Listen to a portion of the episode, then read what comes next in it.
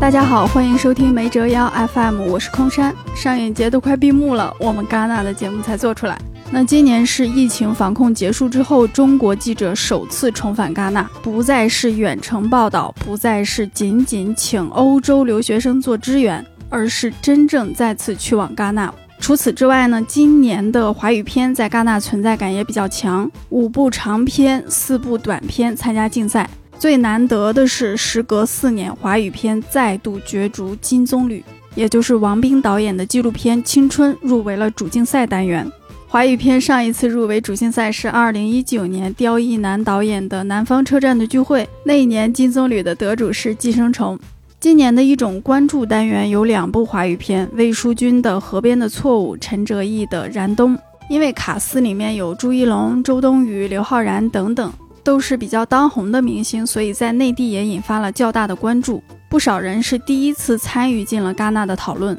那么没折腰 FM 请到了两位电影记者秦晚和啾啾，他们今年全程在戛纳工作了十四天。作为一个对戛纳几乎没什么了解的人，我问了很多问题，也得到了回答。比如在戛纳的衣食住行是怎样的？面对发达国家的消费水平，有的记者甚至带大米去了戛纳。还有经常流传于网络的戛纳鼓掌，真的会鼓那么久吗？鼓掌的时候主创在干嘛？大家一直鼓鼓十几分钟，会尴尬吗？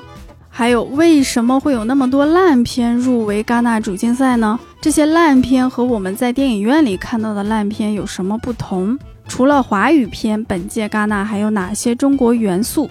当然少不了锐评一下今年的华语片，以及为什么华语片在本届颗粒无收？还有什么叫戛纳嫡系？中国有哪些导演属于戛纳嫡系？通过这些问题，我们或许能够了解戛纳的氛围、戛纳的规则，还有作为一个电影节，它为什么能够吸引全世界的电影工作者。请来给听众们打个招呼。Hello，大家好，我是啾啾。啾啾今年是第一次去戛纳国际电影节，然后第二位嘉宾非常重磅，就是大家非常熟悉的秦婉老师。大家好，我是秦婉。秦婉老师有点感冒啊，但仍然带病坚持来录这个播客。我还行，我还行，就是声音听起来就是不太好，所以大家忍受一下我这个有鼻音的这个感冒腔的这个声音。请秦晚老师介绍一下，你有多少年的电影节报道的经验？然后这是第几次去戛纳国际电影节报道的话，就是如果不算到前方也算报道的话，那可能有十几年了吧。从前方开始算的话，我是一二年第一次去戛纳电影节，今年是第八次去，对，中间断了四年。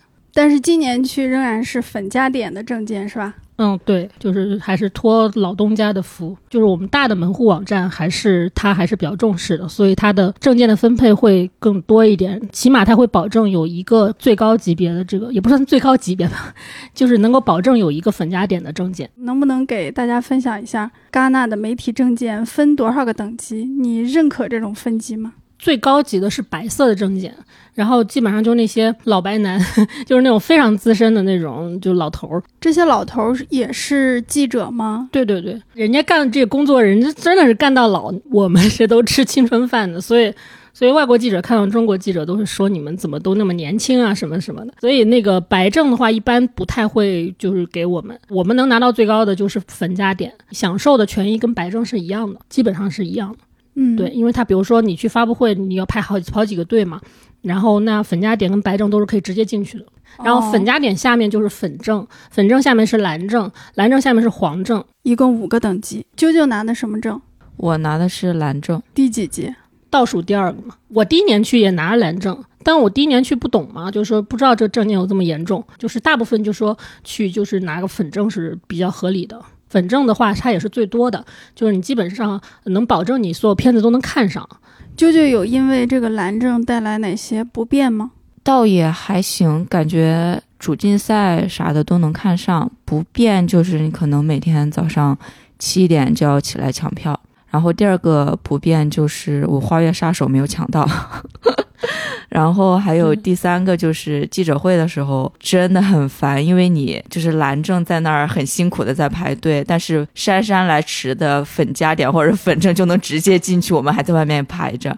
就是一旦说那个发布会特别的火爆，那可能位置就占满了，那蓝证就进不去了。那你怎么看待大家说的戛纳等级森严？现在不是改成了那个网络抢票吗？原来的等级森严是讲的是，就是他必须要现场去排队，没有网络抢票这件事儿。然后排队他就分成粉加点的队，然后粉队、蓝队、黄队，这波队伍放完了才放你。很多比如说一种热门的场次，辛辛苦苦排了一个多小时，可能到了你那儿说里面的人满了，你进不去了。这就是那个时候等级森严最可怕的地方。所以那个就是确实有一定的争议。换成这个网络抢票之后，他那个票码呀，实际上可以转让的。就比如说我抢到了，他没抢到。比如说我又不看这场，我我甚至可以多抢几场，那场我可以给他，其实是可以的。所以说，其实没有原来的那个等级那么森严了。而且我感觉就是今年就是这网络抢票，其实基本上你想看的主竞赛，反正主竞赛都是能看上的。我问了一个黄证的人，他说他基本上也都能看到。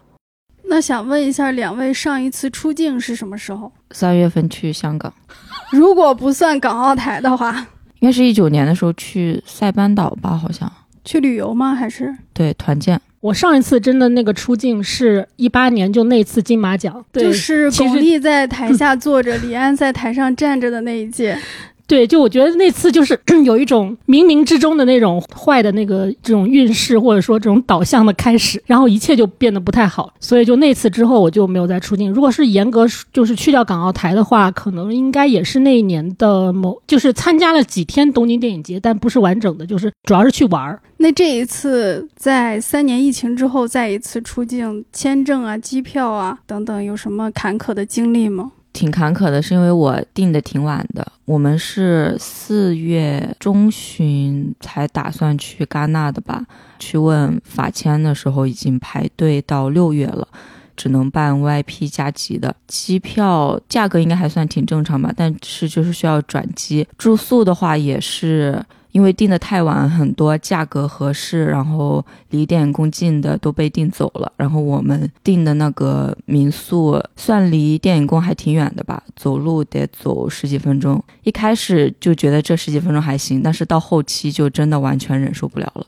所以你的签证最后是 VIP 加急仍然办下来了，是吧？我不知道是不是因为临近五一生的人非常多，然后法签直接是不办旅旅游签了，当时只接商务签，后来连商务签都关了。我是申请的西班牙的申根签，那也可以吗？可以，就申根国家都可以，都可以入境的。哦，秦晚老师有什么坎坷吗？还是挺顺利的？嗯，我还可以。我大概一月底，就是还在过年放假的期间，我就已经报名戛纳，然后我就开始准备那个 签证，要办签证的可能的东西。二月份去预约申请，要三月份才能去递交。所以我其实三月份就递交了，然后递交当天出了一点点小小磨难，就是他们给我把那个机票的那个订单给我打错了，导致我当天要去重新打印。我以为到了那个地方肯定到处都有的打嘛。就到那儿发现所有店都关了，就地法签那个地方周围所有打印的店全都没有了。就是我就在那个楼里面找，只要是办公楼有打印机就行。找到也是一个旅行的公司，我就打一张纸，他要了我四十块钱。我的天！对，然后我当时没有办法嘛，我就赶紧先打了再说。交了之后就很顺利，那个大概就三三个工作日就下来了。然后下来的还是我就原来的那个三年的三年多次的，所以就是这方面还是比较幸运的。那想问你们坐飞机要坐多久啊？十几个小时吧。去戛纳的话，你基本上都是去落地尼斯机场。那北京到尼斯是没有直飞的。我选的是去迪拜转，因为我是阿联酋航空。那去迪拜转的话，就有一个问题，就是它两两程的飞机的时间都很长，都得七八个小时，所以就是挺难受的。因为那个机票比较便宜，所以我就选那一个。你的机票是多少钱？一万零一点吧。我的才八千多啊。那你是买的时候可能是就它的那个价格体系又变了，因为我当时买的时候可能正好是卡在一个中间的时候。我们当时选择在德国的法兰克福转机嘛，但是因为我拿的是西班牙的签证，就是德国的海关还挺严格的，盘问了我好久。请问他是用德语盘问你吗？当然不是，当然是英语了。而且而且他老问我要一些证明，问我有没有买保险，问我回程的机票。然后我就给他看中文版本，然后他每次都说他看不懂，但最后也放我过去了。你们刚才说的时候，我最震惊的那个数字是一万多的机票。那整个戛纳之旅，你们是花了多少钱？在那里待了多久？其实我花的钱不算多吧，我机票就花了八千多，然后其他的就是一些吃饭加自己买东西的钱。住宿呢？酒店呢？住宿的话，我们四个人订的是一个四人间的民宿，住了半个月，十四天，然后四万多吧，好像。四万多算贵的，因为我其实订的时候也有一点晚了，就便宜的都没了。就我那个其实也是四个人能住，然后也是四万多。那你住的地方离电工有多远啊？就是我原来以为挺近的，我最怕的就是要爬山，结果我发现还是要爬。它这个坡非常陡，就酒吧那条街上去，所以说它下山的时候非常快，因为很很陡嘛，嘘嘘又跑下来了。然后其实大概十分钟左右，然后回去的时候可能稍微慢一点。所以大家去戛纳都是住民宿。对，不可能住酒店的，因为酒店的话，它相当于怎么着也得十几万吧。戛纳期间的酒店非常的紧俏，就根本就订不到。那吃饭贵吗？在那儿每天都吃什么呀？反正我觉得还挺贵的。有一家韩餐，它的一个泡菜猪肉汤。就要二十多欧，换算成人民币两百多块钱吧，太贵了吧？哦，这个非常正常，就是这就是发达国家吗？就是你十几欧的东西都算便宜的，然后大部分都二十欧、二十多欧、三十多欧。就是如果一个主菜的话，就是你想吃的好一点的话，如果是快餐的话，其实倒是有，比如说可以控制在十几十几欧的之内。因为我们同事是带了很多吃的，大米都带了，然后我们就经常自己做饭。这种情况就属。于你得，你这个团队里面得有人能做饭，然后这个人他还没有那么忙。就是如果大家全都是，比如一天都在看片或者在写稿或者在就跑来跑去奔波的人，他是没有办法在那儿做饭的。而且我这次因为就是大部分是自费过去嘛，反而我比较没有太在乎钱的问题，我就觉得反正都来了，比我公费去的时候要大手大脚一点。而且因为有时候一天要看好几场电影，根本没时间吃饭。然后我也不喜欢吃快餐那些之类的。然后我有时候就 一天都不吃饭。然后我们不是去了四个人嘛，其他三个人都说自己长胖了，就我瘦了。你好坚强啊，一天都不吃饭。基本上就晚上回去自己煮碗面，然后第二天的话就早上出去的时候先吃碗面再出去。秦晚老师能吃上饭吗？能吃上，我觉得舅舅他是因为还年轻。我以前也确实可能一天吃不上饭，就这种情况。而且那个时候就是戛纳的那个电影宫很不人性啊，他连水都不让带的，在里面泡着，我可能连水都喝不上，别说吃饭的问题，我连水都喝不上一口。但是那是那个时候，我比较能熬。我现在现在身体不行了，所以我不可能饿着自己。嗯，戛纳就是最贵的，其实是打车，然后从戛纳到尼斯机场可能就十几公里吧。二十分钟，我和同事两个人一起做的，然后花了八十多欧，换算成人民币是六百多块钱。我们以前有两种方式，就一种就是我们就比一个一个团队，我们可能去好多人嘛，然后我们就包一辆大车，跟然后包之前我们跟他谈好价钱。那么我们人多的话，一百欧左右是可以接受的一个钱。然后我这次回来是，其实你可以坐免费大巴的。你有一个问题是问戛纳给提供什么便利吗？戛纳唯一提供的便利就是说给媒体是有免费的大巴，就是从尼斯机场到戛纳，然后戛纳到尼斯机场你都可以拿两张那个车票，就你往返的时候可以各拿一次。但是我是比较懒嘛，我回来的时候就比较懒，我就叫了一个 Uber 五六十吧。请问在戛纳支付方式都是什么？就是现金吗？现金跟信用卡，信用卡你就你开一个就是那种国际就是外币可以使用的那种，或者说是它只要是支持什么 Visa 这种也都可以。那戛纳有共享单车吗？没有共享单车这个东西啊，而且戛纳那个道啊，它那个主道其实挺窄的，然后他们有骑自行车的。就可能他们自己就拿个锁就锁在那路边儿。今年不是发生一个事儿吗？就福茂，他不是骑了一个自行车，然后还跟保安干起来了，就是那个视频也传播很多。有一些明星他们不是要走红毯、走红毯或者参加活动嘛，他们都得坐车，他们都不走路，然后他们坐那车就开在那主道上开的时候开的非常缓慢的，非常非常堵，连在一起了。对，就非常堵。就像我们如果真是赶路，我们宁可走路。当然，如果有自行车，当然更好。但它那个地方是没有，不像说国内有这么大个道让你停满一堆什么共享单车，就没有这个地方，根本没有这个区域让你去停。那你们在的半个月天气怎么样？第一周的时候天气特别差，下雨，很冷。然后我一没带伞，二就是厚衣服也没带够，就带了一件外套。然后我记得是戛纳有一天是一整天都在下雨，然后我就穿了一件长袖，我当时觉得一件长袖应该能顶住吧。然后我那天是上午看的是《利益区域和河边的错误》，看电影的时候我就觉得巨冷巨冷。然后那天我一共看了四场电影，第二天我就发烧了，第二天我就阳了，最高的时候烧到了三十八点八度吧。然后正好就是我阳的那一天，戛纳就开始放晴了，后面天气一直就很好。好辛苦。所以你还在戛纳阳了，我们都不知道。对啊，那你阳了，你还工在那儿工作吗？高烧到三十八点八度的时候还在写稿。前面几天下大雨，就它确实是比较难受的。尤其你去看片排队的时候，它那个地方就乱了。就是开门放人，就放人的时候就非常晚，然后他放了晚嘛，大家进去的又慢嘛，整个片子就是他就会延迟。然后那一天有一天下的最大雨是阿莫多瓦那个奇怪的生活方式那个片子放的时候，因为他只放那一场，当时是说只放那一场，然后所有人都去了嘛。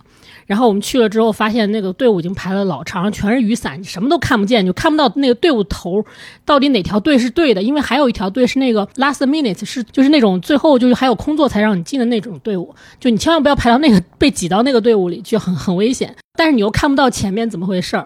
然后结果那一场就确实是一个大乱，最乱的一次的一次组织，就是他好像保安放错队伍了，就把那个那条 last minute 的队伍给放进去了，就是有票的人反而没有进，好多人都没有进。那日常的交流，大家都用什么语言？都用英语。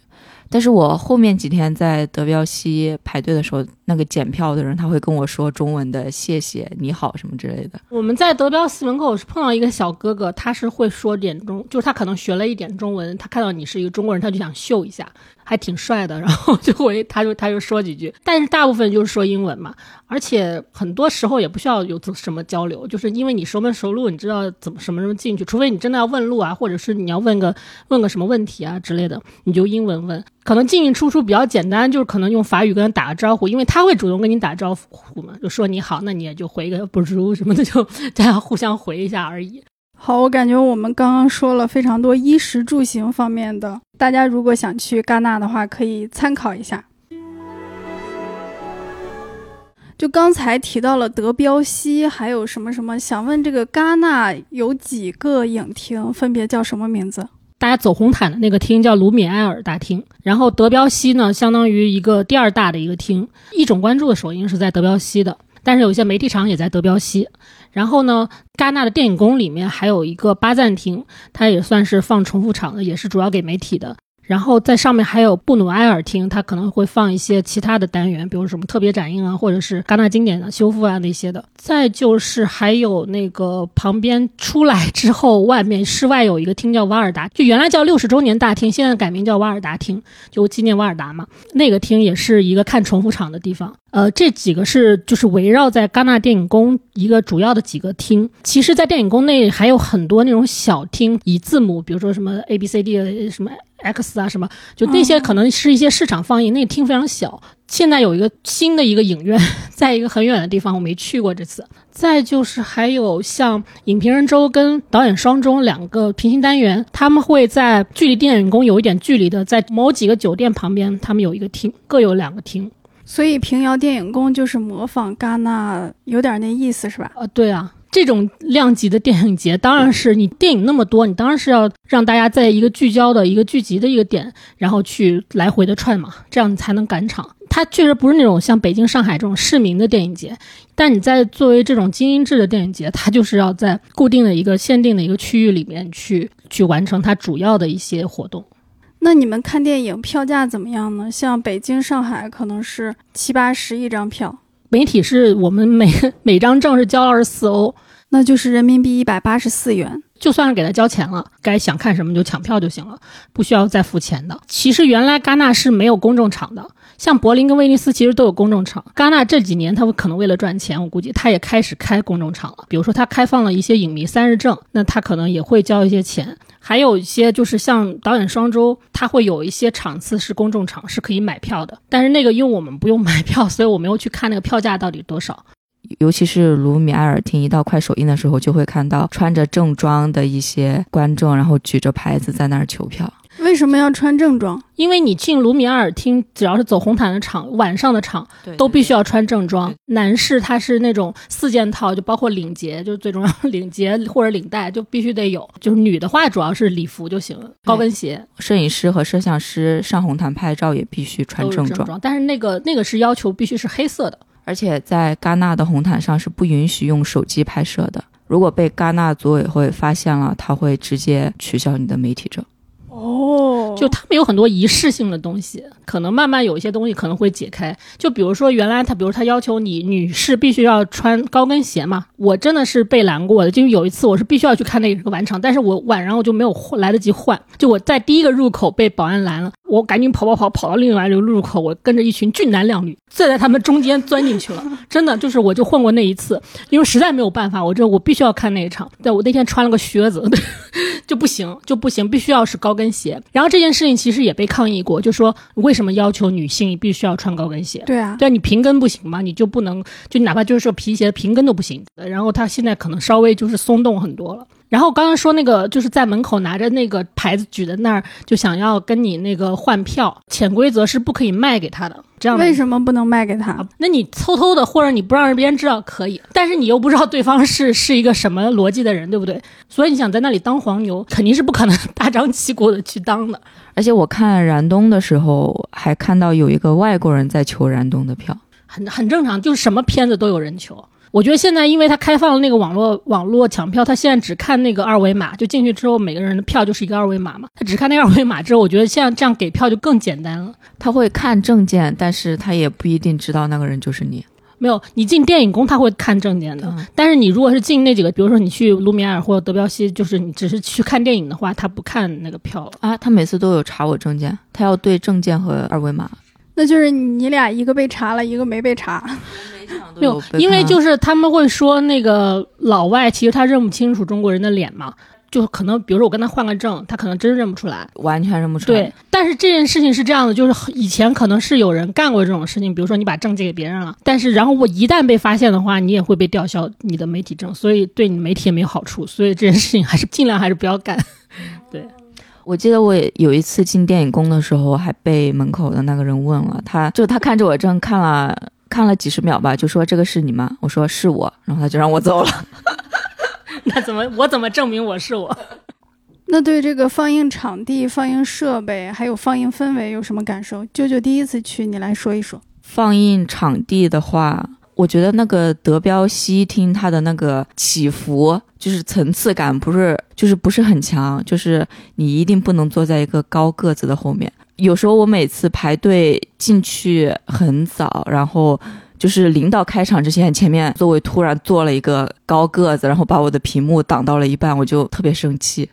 包括巴赞厅也是，巴赞厅是完全没有起伏的，就特平，前面的人是一个正常身高，都会挡到你。对，那个像八旦厅，还有包括像影评人周啊，那个、导演双周那他们那几个厅，它不是那个一个台阶走下去的，它是那种坡的，所以它那个坡如果不是很陡的话，其实就是挺平的。真的，就欧洲人都长得很高嘛，那 有的人头又很大，或者发型又很那个炸毛。我记得我有一场是去看，是去看哪一个电影，我这忘了。然后我是提前了半个小时去排队吧，然后坐了一个很好的位置。然后就在电影开场前十几秒，我前面那个空位突然来了一个爆炸头的女的，然后把我的屏幕就挡到了一半，我快气死了。哦，应该是看《煽动者》的时候吧，前半段看的特别辛苦。然后但是我还挺幸运的，然后是我左边的左边有一个人他提前离场了，然后我就火速的移到了他的位置上面去。所以我每次去德彪西厅的时候，一定会观察前面那个人长得高不高。我原来去的时候，我是感觉特别好，就是我觉得比国内好多了，因为那个就感觉屏幕很大，然后场地也很大嘛，然后人也很多。尤其就以前媒体场是可以早于首映场的，然后真的是第一波看的，然后所以大家反应都很真实，就鼓掌或者说嘘声啊，或者口哨啊什么，其实就是你会觉得氛围感是非常强的。但现在就是媒体场跟首映场是合并了，或者说它的时间是比较接近了，所以说其实好像大家也都比较冷冷静一点。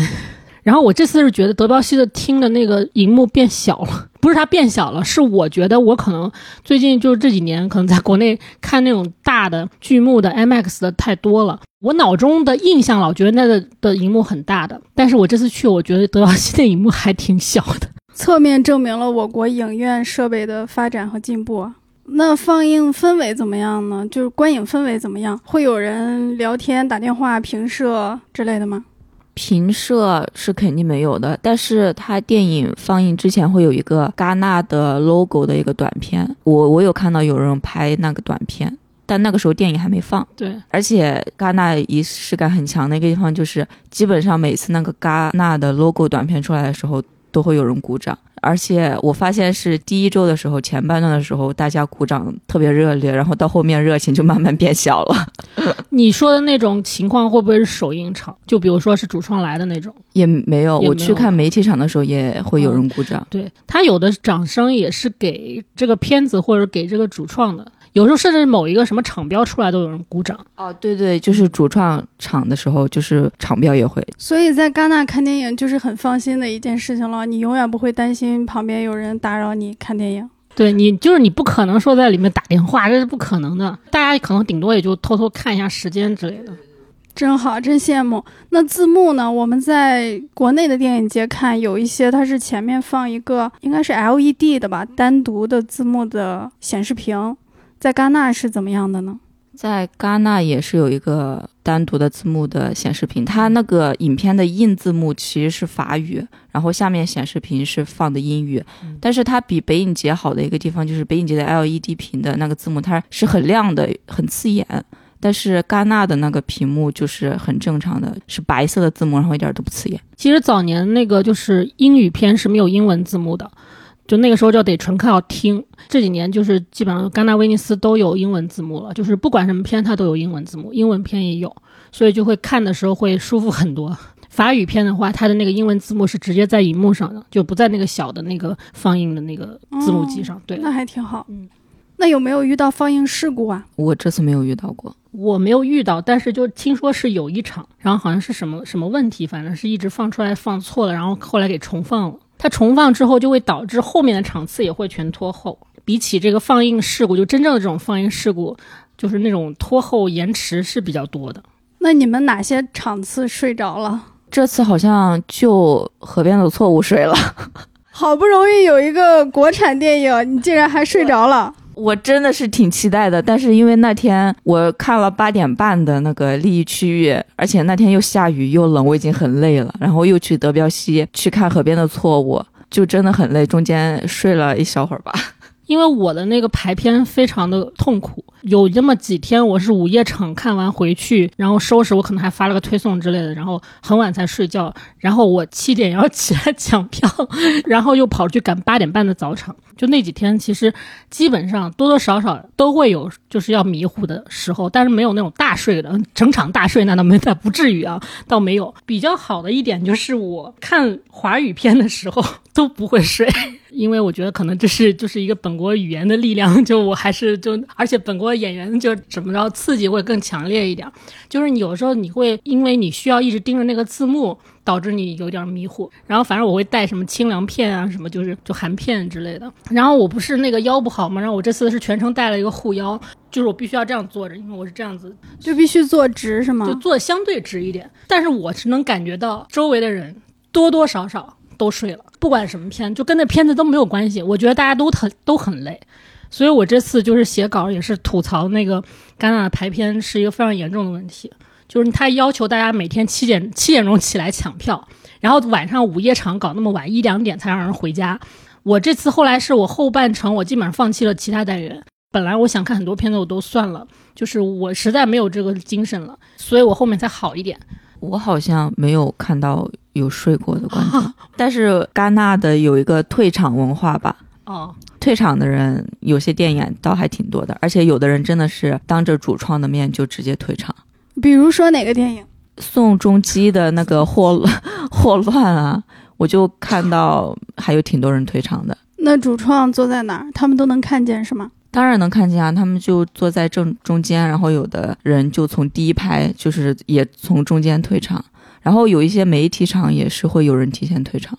我看到的是，比如说，比如说午夜场的时候，真的那个片子可能有的人可能真的坚持不下去了。就午夜场的退场率还挺高的。我看奇美拉的时候，旁边有一个黑黑人的哥们儿，他全程都在睡，睡的时候还有一种微微的鼾声，你知道？就前面的时候我还去动一下他，故意动一下他会醒，然后但是过一会儿他又睡着了。我就觉得没办法了，就是他就是要睡，没有办法。就我我就再怎么努力，也就只能到这儿了。所以后面我就不管他了。真的，他很困，他其实进场都很晚。我觉得他可能就是那种，就是也是很疲惫的。就是这个戛纳鼓掌，在我们内地互联网上看到的消息，经常是这个电影鼓掌几分钟，那个电影鼓掌几分钟。那你们经历过的现场最长时间的鼓掌是哪个电影？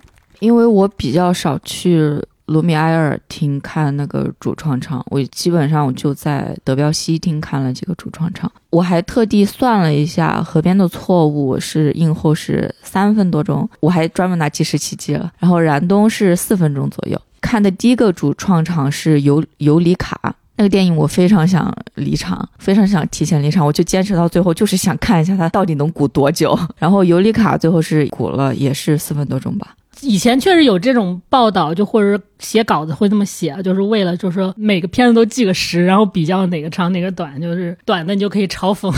就就今今年没干这个事儿。然后我其实经历过最长的，我就是不是今年，就是往年吧，就是西兰的那个冬眠那一年，那一场是在下午场，然后当时的是媒体场跟首映场是合并的，所以我那时候看了一个首映场，鼓了二十分钟。我的那个好像是一个什么记录吧，反正当时就是一个什么记录。当时冬眠最后也拿了那年金棕榈嘛。我之前在国内看报道说，这个观众起立鼓掌九分钟、十几分钟的时候，我就我真的不信哎，我就觉得怎么可能会鼓那么久？但是到了现场发现，我靠，外国人是真能鼓掌呀！对，就是你一旦就是有点要吸下来了，然后又有人领掌，对，又开始。特搞笑，我就看那个河边的错误映后嘛，本来他可能就鼓了两分钟吧，但是魏淑君说了一句法语的谢谢，然后又续了一会儿，然后这马上要吸下来的时候，那个曾美惠孜又说了一句谢谢，又续了一会儿，然后最后续到了三分多钟。那你们会跟着从头到尾鼓掌吗？我不会，我就可能随便鼓一下吧。他为了计时才留在现场，他并不是想要留在现场。就是怎么说这个事情，你是就是你如果想走，你是可以走的，没有人会拦着你。那有的时候我是可能在那种场，可能也真是为了拍视频，就是我我有时间在那儿鼓掌，我可以给他鼓，就是参与一下嘛。就是你就他那种气氛，跟你在国内你说一个首映。一个商业片的首映啊，大家在那尬夸或者是怎么样，那种那种东西是不一样的。那我很好奇，鼓掌的期间大家都在干嘛？观众就一直拍手吗？那主创们站在那儿在干什么呢？主创就很享受啊。各处的致意，就比如说，因为你有楼上楼下嘛，你可以跟楼上那个一下，你楼楼下左边右边是吧？你都可以来一下，然后你可以致意，然后或者你有一些旁边你邀请过来看片的友人是吧？你像陈哲艺那个完了之后，他就跟失之愈合去拥抱，这时间不就用上了吗？就是你可以拥抱握手之类，你这都不会尴尬的。就是你想象好像你觉得这个事儿很尴尬，大家就在那等，不可能啊！大家肯定就啊要致意，然后享受是吧？你这个过程其实三四分钟很快的，所以大家都想去体验。听我们节目的年轻导演注意了，前面有一些避免尴尬、活跃气氛的技巧，将来你们入围戛纳的时候应该能用到，建议收藏。而且我感觉戛纳的鼓掌会让你真正的觉得自己完成了一部很好的电影，就是比国内的那些首映礼映后的一些尬夸会真诚，也不是真诚很多，是会让你真的相信这个事儿。对，就是其实你去问所有的参与的主创。就比如说你经历过这个之后，大家都会说同一句话，就是说真的就是从来没有说感受到原来我拍一部戏是这么的有价值的一件事情，我拍了一部电影是这么重要的一件事情。就在戛纳那个仪式感是其他的所有的活动都替代不了的，就那个东西是真实的。就是你虽然你觉得好像呃大家是不是在客气的鼓掌，但是老外他们那种礼，即使他是礼貌性鼓掌，他也是很真诚的。对对，是真的是你是真的可以被感染的，而且其实你比如说你在那儿，如果主创坐在那儿，然后你平时你你是那种平时见不到那种大导演坐在那儿，国际的世界级的，你说失之愈合坐在那儿，西兰坐在那儿，考里斯马基坐在那儿，你会不给他鼓掌吗？你肯定会给他鼓掌，即便你觉得这个片子可能也许一般或者怎么样，但是你看到这个人，你也想给他鼓掌。这个其实大家不用觉得说好像很假或者什么。对对对，最让我感触最深的是北野武的那个手的那个手印印后鼓掌，又感动又搞笑。就是北野武他本身也是个搞笑艺人嘛，也不太喜欢这种矫情的事儿。然后就是主创起立，然后福茂就在那儿，就对着他，在那儿一直鼓一直鼓。然后北野武，我是看大荧幕，我是感觉北野武都有点眼眶湿润了。对，就他们真的是会被感染到。加濑亮是有真的眼眶湿润，就是真的是有流泪的冲动，而且北野武是真的也有点儿。然后特搞笑的就是那一场，就大家一直在不停的鼓鼓鼓，然后北野武就他自己就想走了嘛，做了一个离开的动作，然后福茂又把他按下，福茂非让他说说两句话，然后他就说了一句话，说一句话之后他又开始鼓掌。那这个掌声一般都怎么停下来呢？就像舅舅刚刚说的，就老能续上。那最后是怎么停的呢？是有人喊停，还是大家有个默契？没有，就是真的就是差不多了就停了。就这个东西还真没有人说喊停或者怎么样。我感觉如果就是台下的主创他们互动的更频繁的话，掌声会持续的更久。就是比如说你和你的主创拥抱啊、呃致意啊什么的。但我感觉中国人好像还是比较含蓄的，就不好意思在那继续拖来拖去，是吧？这也没必要，就是现场人都走了。然后如果是媒体场，就没有主创在，可能如果他该嘘他就嘘，或者他骂一句脏话什么就喊一声，这种都会听到。就这是在放映结束之后吗？对啊。哎，我记得今年开幕片的时候，放映结束之后，有人说说了一句话，但他说的不是英文，也不是法语，不知道说了啥，应该就骂在骂街吧，因为开幕片真的很烂。那你们有哪些看之前期待非常高，但是看完非常失望的影片呢？我是觉得今年就是整个质量还是挺平均的，而且我比较期待的几个导演，就主竞赛里面的几个导演，其实表现都不错，最后都拿奖了。所以我没有就是说你说的这个情况。主竞赛里面，我比较失望的是陈英雄的那个法式火锅，那个我也没有抱什么期待。嗯，但那个片大家其实评价都不高，但他在法媒就是在场刊评价还挺高的。对，就外媒，尤其法媒评价非常高，然后最后也拿了奖嘛。就是他完全在做菜，两个小时都在做菜嘛。然后我们就说那个不如，其实我们做一个满汉全席，是不是？我们找跟那个片子一样，找个影帝以后，找个什么梁朝伟跟巩俐之类的，就一直在那做中餐。我觉得我相信也可以，不，这都不需要有什么审查的问题，你们就做菜就好，好好学。而且法式火锅是我唯一一个产生我要退场欲望的电影。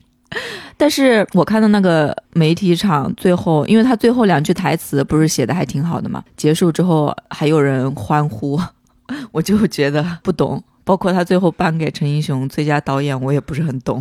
对，就是这次所有获奖的片子里面，就是这一部是国内是不太接受的一部，就是觉得太容易了。那李安的《饮食男女》要拿过去，是不是也能一战？我觉得《饮食男女女》。我觉得，反正李安的那部可比陈奕迅的法式火锅好多了。对，就是你除了做菜之外，你得有点东西，是吧？对，法式火锅是让我不太喜欢的。就是它里面有些内在逻辑其实是有点问题的。他们是做那种高级法餐，其实是服务给服务那些达官贵人嘛，我觉得。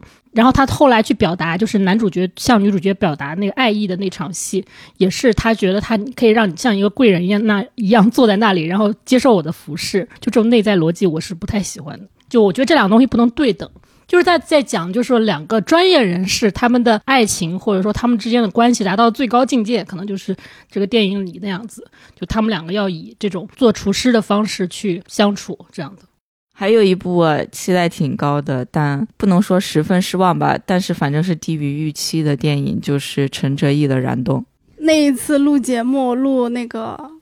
二零二二年我们看过的国产剧，九九说《燃冬》如果豆瓣评分破八的话，会考虑看一下，因为有屈楚萧哈。嗯，这次是非常坚定的就去看这个电影了，是吧？没有任何顾虑，是吧？那没办法呀，工作呀，必须得看呀。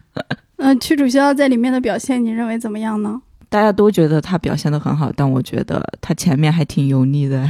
秦王老师说两句。我没有想到“油腻”这个词吧，就是应该不会，就是我还挺喜欢燃冬的。我失望在，我觉得他的剧本，我不知道是不是因为审查的或者是删减的一些问题啊。我觉得他的剧本其实有很多没有说清楚的地方，因为他剧本很多语语言不详的地方，让我觉得整个故事非常的空洞做作，就我也没办法去共情刘昊然就是这个人物。那推荐大家关注的电影有哪些呢？当然是拿了两个最大奖的，一个是《坠楼死亡的剖析》，一个是《利益区域》，一个在主竞赛单元颗粒无收，但是就是场刊评分还挺高的，是托德海因斯的《五月十二月》，我还挺喜欢这部的。然后包括王斌的特别展映的那个《Men in Black》黑衣人，我觉得这是我这次在戛纳看到可以说是最震撼我的。对对，最震撼的电影吧。然后还有一个是北野武的《手》，虽然他现在在豆瓣评分不是很高，但我觉得这是一部很恶搞、还挺有意思的电影。秦凡老师呢？其实差不多啊，就是《坠楼死亡的剖析》《利益区域》这两部，就是大家都比较公认、比较喜欢的，最后也是拿了前两名的电影。然后《青春》我其实也挺喜欢的，算是给了一个最高分吧，就是在主竞赛里。包括《失之愈合的怪物》，还有刚才说托德海因斯的《五月十二月》，这两这两个也是挺值得关注的。再就是像西兰的枯草，还有阿吉考里斯马基的枯叶，还有像那个肯罗奇的老橡树旅馆、老橡树酒馆，对这几个虽然是老导演，就他没有什么特别大的突破吧，但是就是他们也是在那个水准之上的。再就是刚才说那个手确实非常的恶搞，北野武的，对那个娱乐性非常强，因为你很难说你看到这么多日本的男星在那里面搞来搞去，就是什么叫搞来搞去，我很有兴趣，对，就就都同性恋嘛，就是哦，就有人。有人不是说北野武 这次是战国的同人太太吗？对对对对对，疯了一样，就是他们拍一个电影就是可以这样子玩，就是游游戏里面都是历史人物嘛，他都可以这样随便恶搞，然后然后想怎么搞就怎么搞，就是完成就是完成自己的一个疯批的想象，然后找一堆这个日本的最著名的这些男演员就凑到一起，然后你又你就看得很开心，虽然很血腥啊，这个片一直在砍头这样子。而且里面有一些政治非常不正确的地域笑话吧，我一开始还觉得，哎呦，是不是不该笑呀，就不敢笑。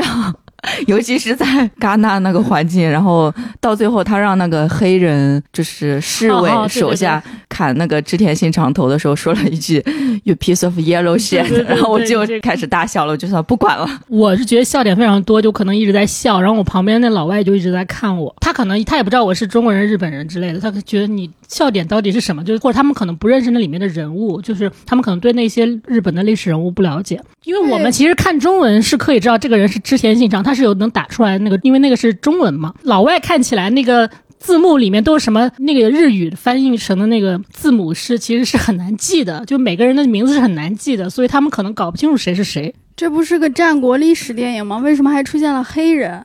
就他恶搞嘛。他有一个加奈亮演的是那个呃织田信长嘛，他算是一个疯批的君主，这君主就是变态的皇帝，你就把他当成一个这样的一个形象就行。他有他的有两个男宠，一个男宠是黑人。还有一个男宠是他每天就是要去灵性的那种，对。但我比较失望的是西岛俊秀竟然没有男男的吻戏。可能我故意拍的时候啊，有几个大叔可能还是不太……嗯，我觉得他可能不太愿意拍。在我们很期待像千野中信，他就没有这个，他就没有这种戏份，然后就觉得很失望。就。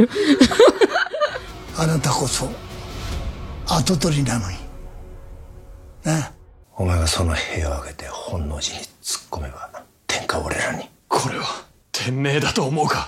好，那我们就过渡到这个戛纳的烂片。我很好奇，一个入围戛纳的烂片，它跟我们平常在电影院里看到的烂片有什么不同？今年的公认的几部烂片，除了开幕片，麦温的《杜巴利伯爵夫人》，还有呢，《夺宝奇兵五》，还有那个皮克斯的新片《疯狂元素城》，口碑也不咋地。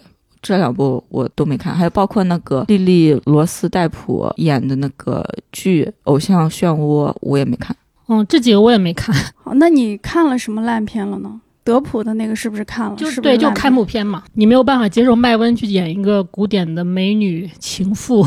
麦温导演快五十了，德普也很老嘛，就德普今年六十了，又老又丑，我的天！他们两个人的颜值都比比较那个，不太适合演这种偶像剧一样的剧情。我觉得真的是，如果不是一个这种法国片，或者是一个 一个女导演，就麦温这种女导演拍的片子，你说这种片子放在国内，如果是一个什么宫斗剧，或者是一个什么，大家都会骂死的。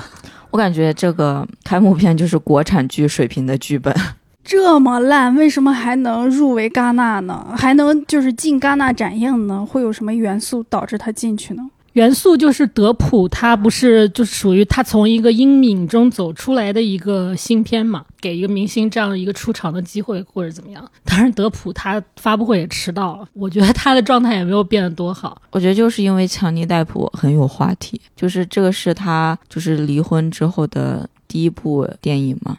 他之前和那个导演麦温不是还传出来有些不和吗？而且麦温在这个开幕。戛纳开幕之前还打人什么的，就是他自己也有一些破事儿，特别有话题。这个我去看这个开幕片的记者会，就是因为我期待有外国的记者能问强尼戴普一些非常犀利的问题。你现在还会不会觉得你自己被好莱坞抵制啊？包括怎么看大家觉得你不应该出现在戛纳就这种问题？他第一个问题就是说，他当时是因为。神奇动物被辞演了嘛？就神奇动物把他开除了，他就觉得你被那么大一个电影开除，当然会觉得被好莱坞抵制了。但现在他不觉得了，因为他根本就不去想好莱坞了。那像这样的烂电影放完了，也会有人鼓掌吗？我没我们没有去首映，就他们人在的那一场，我们在隔壁的场，所以就是大家就骂嘛。然后我就说老外他就是这样的，他就很给面子，就是你现场人在的话呢，给你点掌声的；但是你不在的呢，我就可以骂，就是我虚拟。偶像漩涡不是豆瓣开分四点四吗？当时媒体报道说首映场还鼓了好几分钟呢，七分钟吧。那秦岚老师说一下你心目中的戛纳烂片 TOP 五吧，你在现场看过的。第五名是。颁奖典礼这里要加个音乐，没有今这些片子都是以前的片子啊，都不是今年的。今年我觉得还行，就整体。然后第五名是有一部叫《太阳之女》，它最著名的是它那个首映的红毯是当年的那个女性专场红毯。然后在那个红毯上就宣读了宣读了一个倡议，就是说，呃，你看戛纳都举办了这么多年了，然后一共入围的女导演才多少多少，然后我们应该就是给女性就应该同工同酬等等的，应该有更多的这种关注。后面其实你可以看到很多的那个女导演就有更多去入围了。但是那个片子很烂，那片子是个女导演拍的，然后它也是一个女性的电影，但是那个电影就非常的刻板，利用它这个议题造了很多就是非常不真实的一些剧情。然后还有一个就是有一年的呃罗丹雕塑家的罗丹的那个一个电影是那个林顿演的，林顿也拿过戛纳影帝，都当过主席啊。有一年他演了一个烂片叫罗丹。就是非常的流水账，然后是就是也没有拍出什么新意，然后我不懂他为什么要入围，然后再就是，呃，有一年那个格斯范桑特的一个创下当时场刊的一个评分低分记录的，就是《青木原树海》，是那个马修麦麦康纳的，不是西恩潘演的，不是西恩潘，西恩潘另一个，马修麦康纳跟那个渡边谦。他们两个合演的，然后那个片非常的搞笑，大家看懵逼了，就是一个各种对东亚的一个刻板的想想象，然后其实讲了一个自杀的故事，最后什么马修麦康纳就把渡边谦拿回家种在花盆里什么，反正就是当时我看完我还描述这个剧情，转发还特多，后来那个片子果然就成为了场刊最低分，好像零点几分吧，反正，然后这个是 top 三，然后倒数第二名就刚刚说那个西恩潘的最后的模样，那个片子是场刊零点二分，就是震惊世界的一个一个电影，就是。那片子还是查理斯·塞隆和男主，反正新潘导演的，就去消费那个难民，消费那个人道主义。然后 你说两个人在难民营里面搞来搞去，反正就那很作的一个剧情。然后大家看完都吐血。然后那片子竟然还是入围了主竞赛。然后后来那个福茂后来也是承认这个片子确实是置换的，就是他本来不应该进来的。然后大家都说那个新潘跟福茂有猫腻，就是 他的片子总是能入围，那片子又特别烂。这就真是烂片，然后也创下了一个超低分嘛。像刚才说这个最后的模样跟呃《青木原树海》，就是因为超低分导致他当时就是当年就连发行都发行不了了。所以后来的后来呢，就是呃福茂就修改了那个呃媒体场和那个首映场的时间。原来媒体场是先先放的，很多人那个抗议嘛，说你让媒体先看了，媒体把差评一发，你首映有什么用？大家鼓掌有什么用？是吧？你鼓掌几分钟有个屁用？媒体都骂完了。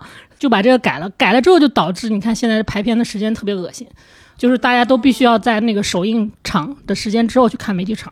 就为了给主创留点脸儿，对，给他们留脸，然后就因为它会导致这个发行就直接完蛋嘛，所以说他不能让媒体先看，就会 就会有这样的一个要求。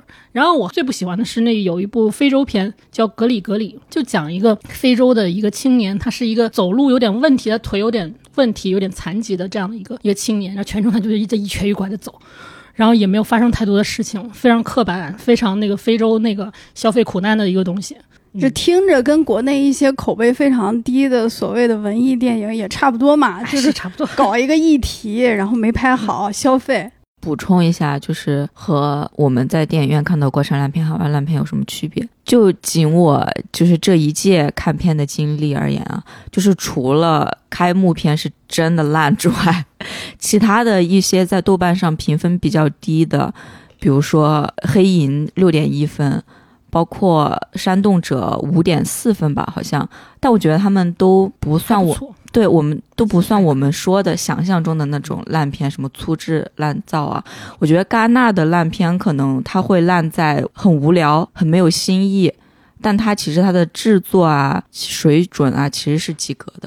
对，就是那种叫做相对的烂嘛，就是有一些个人不喜欢的这种东西在里面，但是会有人喜欢。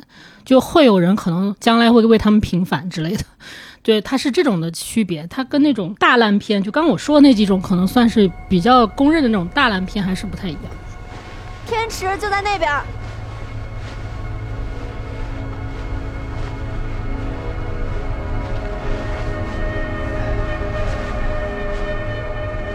这个今年戛纳的中国元素，除了新浪、凤凰、搜狐，我们知道的去了戛纳的，你们还知道见过哪些内地的媒体和自媒体？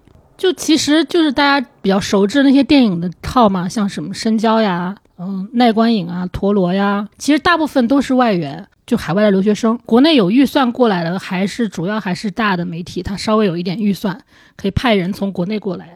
那除了媒体入围的几个电影，本届戛纳还有哪些中国元素呢？你们看到的？我是感觉今年的中国人还挺多的，反正走在路上，每天都能听到中文对话，有时候从影厅里面出来也能听到中文的对话。还有其他的中国元素，就是走红毯的明星，龚俊、钟楚曦、高叶、张雨绮，还有谁啊？就是有很多那个品牌邀请的一些艺人，他来走红毯，有一部分是这样的，还有一部分就是国内他也办了中国馆内有有一些活动嘛，有一些论坛活动，像什么宁浩、陆川啊，他们也来了，姚晨啊、海清啊，他们都是参加这些活动过来的，那他们也会走一下红毯。中国明星的话，就红毯上最多。哦，易烊千玺也去了。他没有走红毯，我觉得他是刻意为之，不能跟别人一样。而且他是宝马的活动，宝马那个活动还是个闭门晚宴吧，都没有媒体拍。对，特别低调，就开始都不知道他要来，他应该就其实早就有行程，默默就定了。然后他是因为宝马的代言人嘛，就过来参加宝马的活动。宝马也是这边的主赞助商之一，实际上跟欧莱雅都差不多。他其实可以走红毯的，但他没有走。他应该自己的选择，嗯，是不是还挺有志气的？就是我要站这个红毯上，必须是入围什么主竞赛 一种关注。不能替他这么说啊！就是以他就这么大的流量，还有包括这么多的对家，他要是没有作品去走红毯，一定会被 一定会被抄吧？我觉得他可能也是觉得今年就是有流量的人过来的也挺多的，就说那他如果再来加进来的话，就可能大家的这种焦点肯定也模糊嘛，也肯定有这些所谓的这种潮的这种话出来。另一方面，我觉得他可能就是就是刻意选择就不走红毯，因为大家都走嘛，他就不走了。啊，但是杨千玺去竹园吃饭了，你看到他拍的照片了吗？请问竹园是什么东西？在戛纳的一家比较比较有名的中餐馆，然后以前像贾樟柯他请客呀，什么办活动都在那儿。这次好像周冬雨、刘昊然都去了，但不是一起去的。而且那个老板超级健谈，我们吃饭的时候一直就在旁边跟我们说话。中餐也跟西餐一样贵吗？那我们四个人好像吃了一百多欧，哦，那就是四个人消费人民币八百，感觉这都挺正常的。嗯。那跟疫情前对比，今年戛纳在内地的关注度啊，吸引的电影人和媒体的数量啊，算是什么水平呢？我觉得曝光上其实是算是持平的。看戛纳红毯的时候，还是挺热火朝天的，在那儿点评啊、起哄啊，什么这个毯星啊、那个清场啊，我就看都都挺多这种东西。这方面其实过去都差不多的。那么在电影层面呢，就是两个华语片其实已经拿到很大的版面跟热度了，因为都有流量嘛，又有流量又有话题，是吧？而且流量这个东西是之前其实更多是在红毯上的，因为以前也有流量明星去走红毯的。但现在不是又在这个入围的电影里面也有了吗？它就变成大家要纷纷去科普 一种关注单元到底是什么东西。真的，这个这个事情是可能是比以前更多的，因为以以前其实都每年可能多多少少或者隔年多多少少一种关注单元都能入围的，但是大家没有那么去关注去科普这个单元到底是个什么什么情况。所以我觉得今年可能也是为了这些有流量的华语片，然后进行了一个科普。就是我家哥哥姐姐到底是个什么水准？对对对对对。补充一下，一种关注是戛纳竞赛类的刺激单元，通常入围的是新导演的优秀佳作，还有戛纳常客导演的没有那么具有突破性的新作。其实疫情之前，甚至是在期间，就这个单元真的都是有话语片入围的，反应都没有那么大。所以说，说到底，我觉得所有的这种话题跟热度还是要由明星带来。然后媒体方面，其实主要还是因为预算的问题，预算的问题是回不到疫情之前了。就媒体是都没有预算了，这一点我是确实是都了解过。就大家其实都没有这个立项，或者说没有这个项目，就或者原来没有准备这笔钱，所以就现在就是大家很多都在自费或者半自费在跑嘛，就多多少少自己要出一点钱。那从这个角度来说，你如果不愿意花钱来的话，那对于媒体来说，你的吸引力还是没有回到之前的。包括你说有一些以前很多的时候，国内的商商业大片，他跑到戛纳来做宣传，他也没入围，他就过来宣传，很多的。那时候都有，像什么画皮二啊、乌尔善的寻龙诀啊都来过，都没有入围啊，但人家带明星都来了，但是现在就没有这笔预算、这笔宣传费，所以就是这一块其实能看出来，还是没有回到当年的那种高峰期。今年市场板块，中国的华语的电影可能就只是一个露出，没有主创去，是吧？有主创去，就像包括我刚刚说，不是陆川他去了去参加那个论坛嘛？北京二零二二二二对。那个纪录片，他是拿来做市场放映了，所以他也算是主创出席了吧？那现在我们看到的，在市场市场那块儿，中国它现在还是一个打包的状态，有一个展台是就是中国大陆的一个展台，它是所有公司都集中在那儿，你过去可以看到那个什么一些宣传的东西、宣传页，但是你要是你要想去谈什么售卖啊、洽谈啊，你就得自己去联系。那个展台只是说负责帮你给你一个联系方式，但是那个不是说各家公司都过来了，所以这个东西也是没有回到之前的。台湾是也是一个打包状态，台湾一直都那样，因为台湾它一直都是一个，它比较小嘛，所以人家走这种集体路线你是可以接受的。然后像香港的话，他们那个是一堆公司就都有展台，什么环宇有一个，美亚有一个，就类似这样的好多个。香港那一片还稍微有一点规模。然后台湾也是一个聚集的，但台湾占地面积非常大，展台的那个位置特别好，包括他们买了很多广告，在那个市场里面那柱子上贴的都是台湾电影。那台湾电影的广告是单个电影啊，还是一个电影公司呢？不是电影公司，就是单个各种电影，包括他们今年其实有入围，就是那个《虎纹少女》是是台湾公司去出品方之一的，《虎纹少女》后来在影片中拿了大奖。他是一个马来西亚导演，他其实不也不是华语片，这些就是你可以看出来，其实戛纳对于就是不管是华人区或者说东南亚、东亚这一块儿，包括日本、韩国，日本、韩国的展位是一直都很多的，戛纳还是挺关注你的，还是挺给那个版面的，就给你那那么多位置。但是中国大陆确实它没有完全恢复，它就没有完全元气没有完全恢复过来。那你们看到的广告啊，位置上呀，有哪些印象比较深的华语电影？华语电影我没看到，但我就记得第四天的场刊的封面是韩国的电影《眠》（Sleep），是不是徐浩峰的那个《门前宝地》，还有《叶问五》等等？这个香港参与出品的一些电影露出还是比较多，还是比较受关注的。场刊我记得第一天是比较比较重要，因为它有几页是华语片的专区。像那个燃冬呀、河边错误啊，像这种入围的肯定会提到。然后市场部分其实包括什么长空之王啊，这些都有。门前宝地是当时是在场刊上发现的，当时现在它在上影节也会放嘛，算是一个提前的有一个宣传。然后像叶问五的话，我们是一开始我们那天去市场探访的时候就看到叶问五了那个海报了。当时他还不让我们拍，不让我们发，说这都还还没官宣呢。我说你都发，你都贴在那儿了。他说你可以拍，但是你不能把旁边的框拍进去。就是他其实好像是想让甄子丹自己导演吧，好像是。就一个是叶问五，还有个什么导火线二。然后其他的其实就不太多了。你像以前华语片，就是在戛纳期间会去买那个大的广告位的，就是室外的那个特别大，就是在电影宫对面有一有一些广告位，每年都有。然后场刊上也是各种上封面的都有好多好多次。现这次是没有封面是没有的，就是有一些内页上面的一些输出。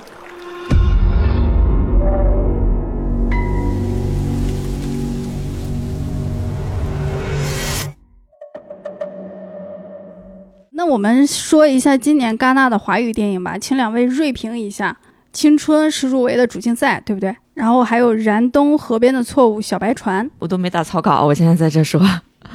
那我先说《小白船》吧，没看过。就是《小白船》，它是一个少女的电影，然后它有一点点女同性恋的因素呃元素在里面，然后它有吻戏，就是女女生跟女生的吻戏。哦，但它也是个过审的有龙标的片子，但是这个电影的我可能评价不是特别的高，就可能我去年做那个 High Shot 的那个评委的时候，我就看了好多，就因为我是初审嘛，所以我看了一堆各种学生短片之类的。补充一下，High Shots 也就是厦门电影周，是国内目前比较成熟的、规模比较大的、专注于短片的电影节展。嗯，就是我其实能看到大量的这种题材，少女成长、青春。包括也是有很多女性的导演，大量的这种重复的这种选题跟他们那种想象力的东西。然后我看《小白船》的时候，我是觉得整体的拍法还是挺常规的，然后社会性的表达是不足的，它就完全就停留在了一个少女初恋情怀里面。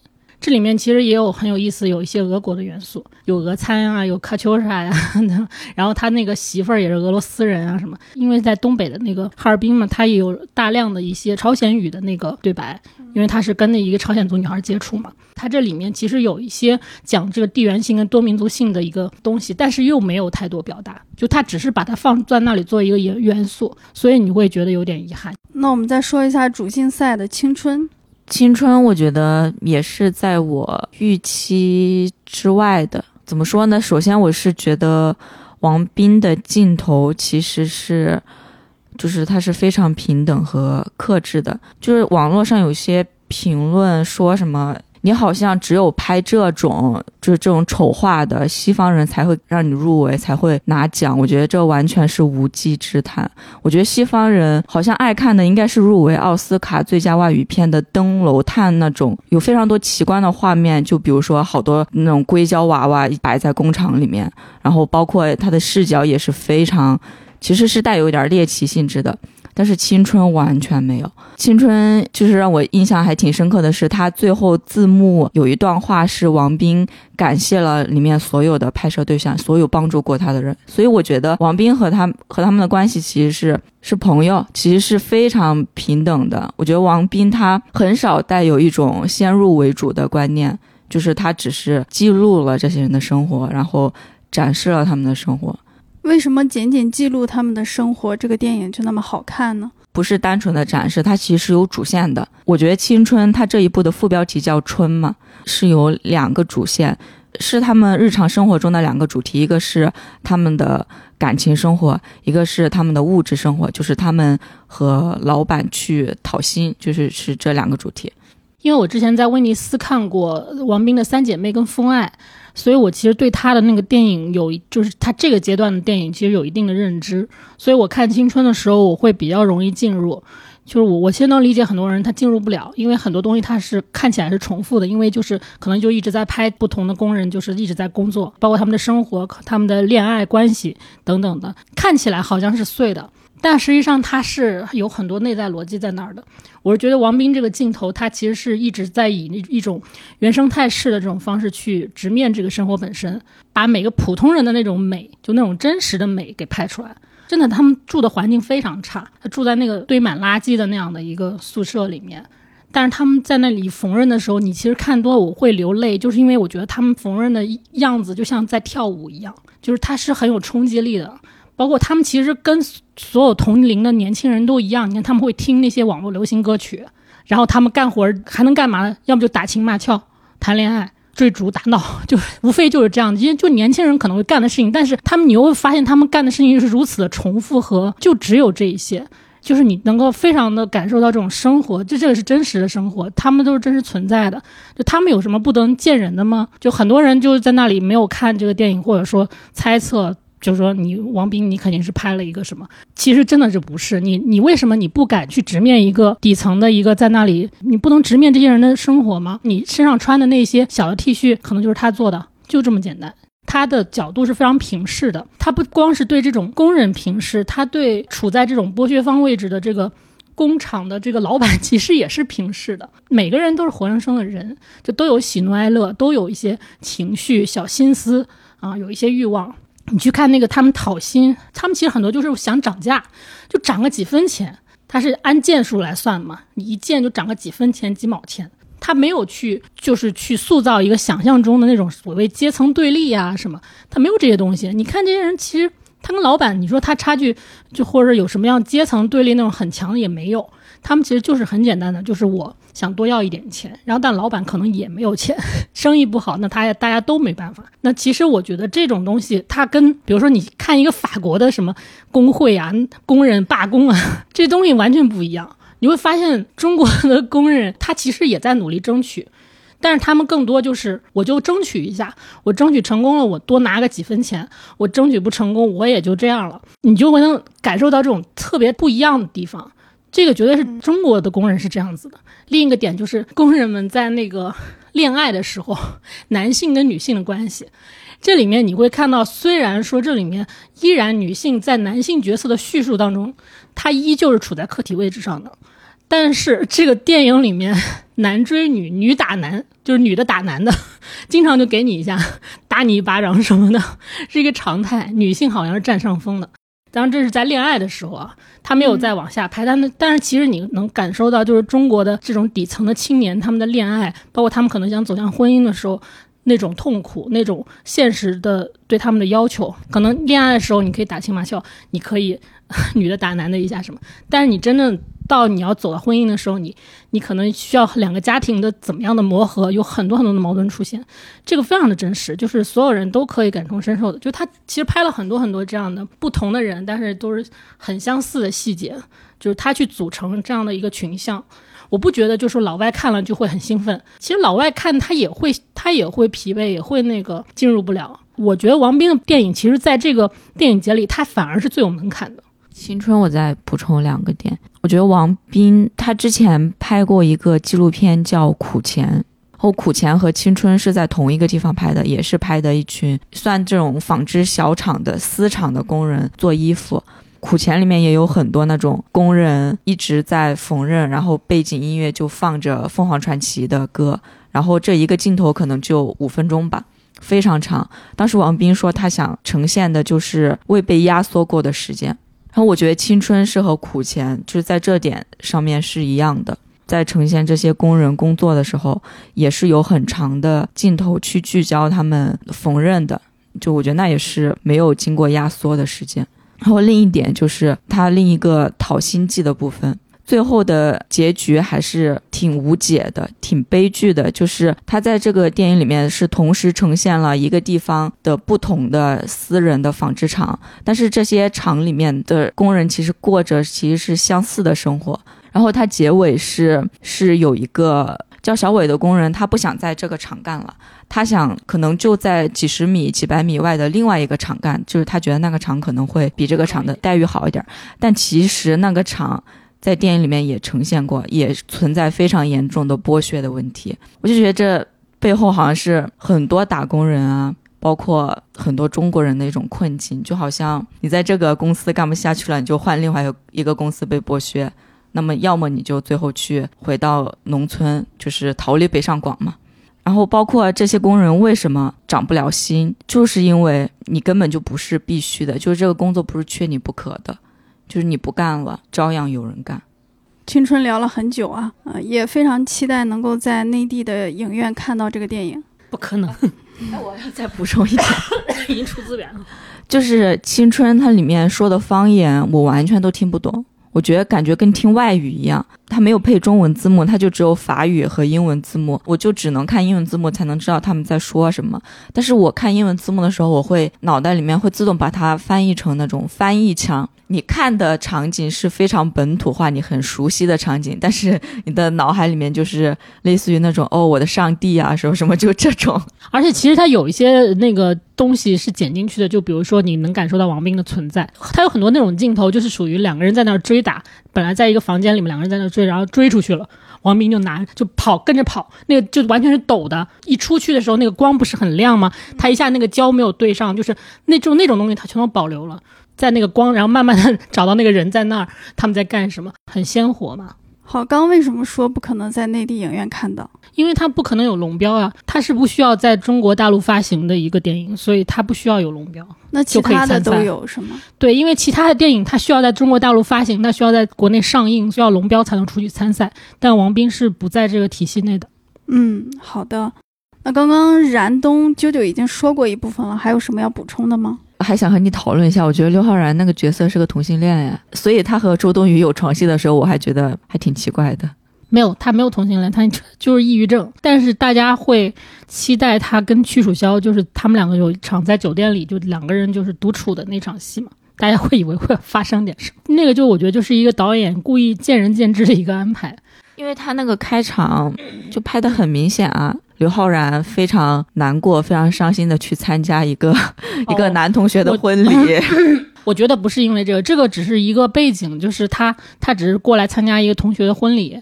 他自身的问题是在于他有一个抑郁症，所以他融入不进去别人一个欢乐的场合氛围，于于是他逃走了。所以我觉得刘昊然这个人物的困境，就是我根本我觉得他很空洞，就我没办法共情。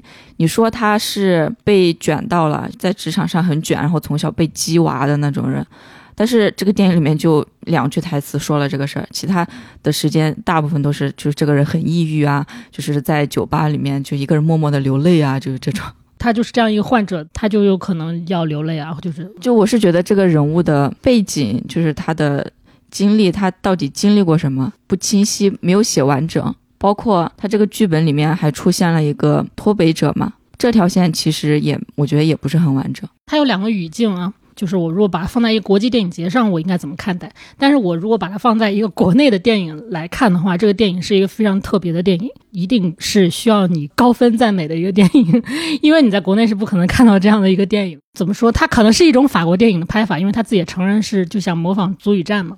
就是走情绪的一个电影，他不想说去把每个人的前史或者说每个人的事儿讲的那么清晰，他就是三个人因为一个原因碰到一起，就是稍稍有一些极端情境下，因为比如说刘昊然他丢了手机，他没办法联系别人了，他就只能跟着他们在一块儿，然后他们三个人凑到一起，以一种就是非常很柔软的方式达到了一种交心，但又不是那那种要把每个人谈的特别透彻的那种交心，就是一种心灵上的非常融洽的一个氛围，然后他们三个人在一起玩儿。你要是在国内拍一个三人行的电影，国产的那种青春片或者爱情片，它有可能就不会有以这个思维来做这样的一个电影。但是反而陈哲艺他是一个，他不是中国人，他也不需要在你就是你非常了解中国社会或者什么社会现实或者什么的，他可能没有这些东西，但是他就反而他就利用这个环境就可以去集中做一个啊三人行的故事。我觉得这个东西是很少见的，包括大家提到那个 床戏的问题，因为我们是放在一个国内的语境在看这个电影的啊，这个尺度可以到这儿吗？但是你如果去看国外电影，完全不会这么想的，就它尺度其实也就 OK。所以说，你如果放到国内的大荧幕院线片的那样的一个维度上的话，这个电影是非常特别的。因为我还挺喜欢他的《爸妈不在家》和《热带雨》嘛，我比较喜欢的是那种风格的写实的，所以我看燃冬的时候就会有一种预期之外，但是不是好的预期。然后我还去问了导演，我就说你这次风格好像不一样。他就说，因为他是新加坡人嘛，他没办法在那么短的时间内就是很了解中国的。就是现实，就是很写实的去拍一个白领到底是怎么工作的，到底是怎么不顺的，所以他就选择了用这样一种情绪的方法，就是这样一种抽象的方法来去表达。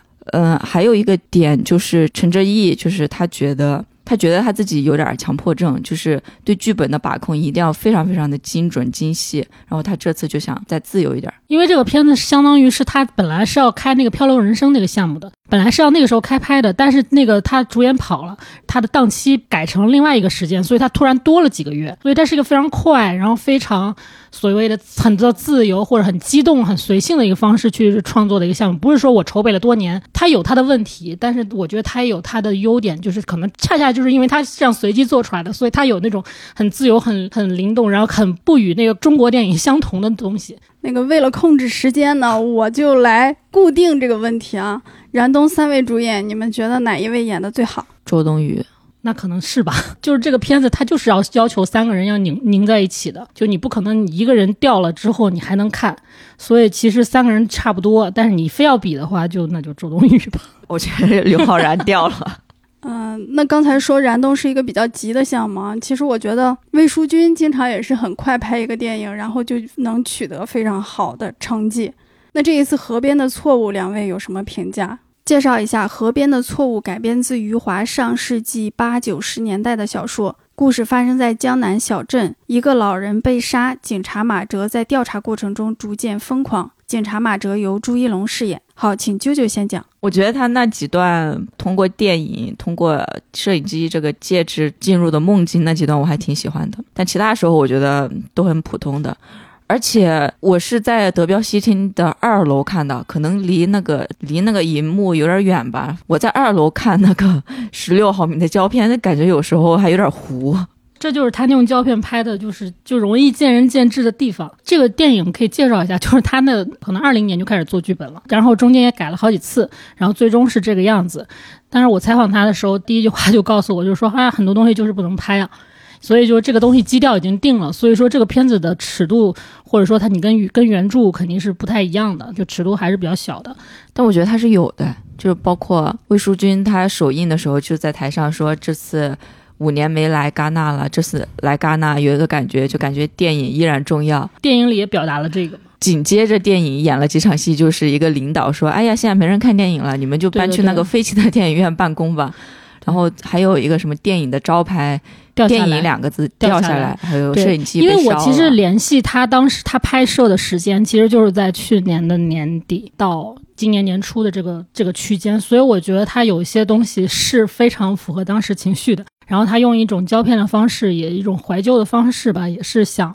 去怀念那个好像电影很重要的年代吧，然后他又可以利用这个胶片的那种做旧的感觉，去回到那个，就他拍的是一个九十年所谓九十年代的故事，所以他想利用胶片这个质感去进入到那个时代的那个电影的质感里。但魏淑君她还是在每一场戏里面都有很强烈的设计感，就所以说这个电影的可看性还是有的。然后包括他其实最终的那那个人物的表达，就觉得他确实是拍出了一个。